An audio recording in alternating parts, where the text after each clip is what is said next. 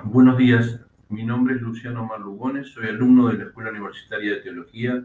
Yo quería compartir con ustedes algunas reflexiones sobre la escuela especial y la escuela común. Primeramente me pregunto, ¿cuál es el objetivo del sistema educativo? Por definición, es la formación integral de los niños y adolescentes de nuestra sociedad, lo que significaría que la educación no inclusiva nos llevaría al concepto primitivo de que la discapacidad excluye a las personas de la sociedad. La discapacidad es algo que va más allá de un diagnóstico médico. La discapacidad generó históricamente temor, culpa, exclusión, lo que posibilitaba su proyecto social y su proyecto educativo. Los proyectos educativos basados en la formación integral de los individuos fueron planteados bajo esquemas estándares, evolutivos, considerados normales, que no solo tenían que ver con la capacidad intelectual, también con la identidad personal, pero ese es otro tema.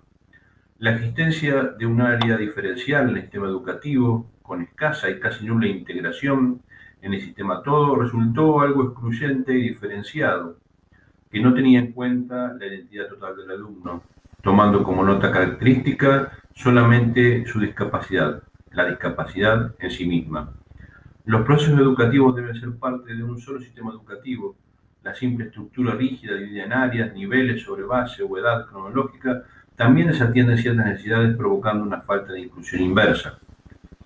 La simple mención de educación especial o común nos hace incurrir en un error basal, porque los espacios educativos que necesariamente deben llevar a sacar todo el potencial de nuestros alumnos no pueden provenir en sistemas paralelos, tampoco desatender las necesidades especiales de cada alumno.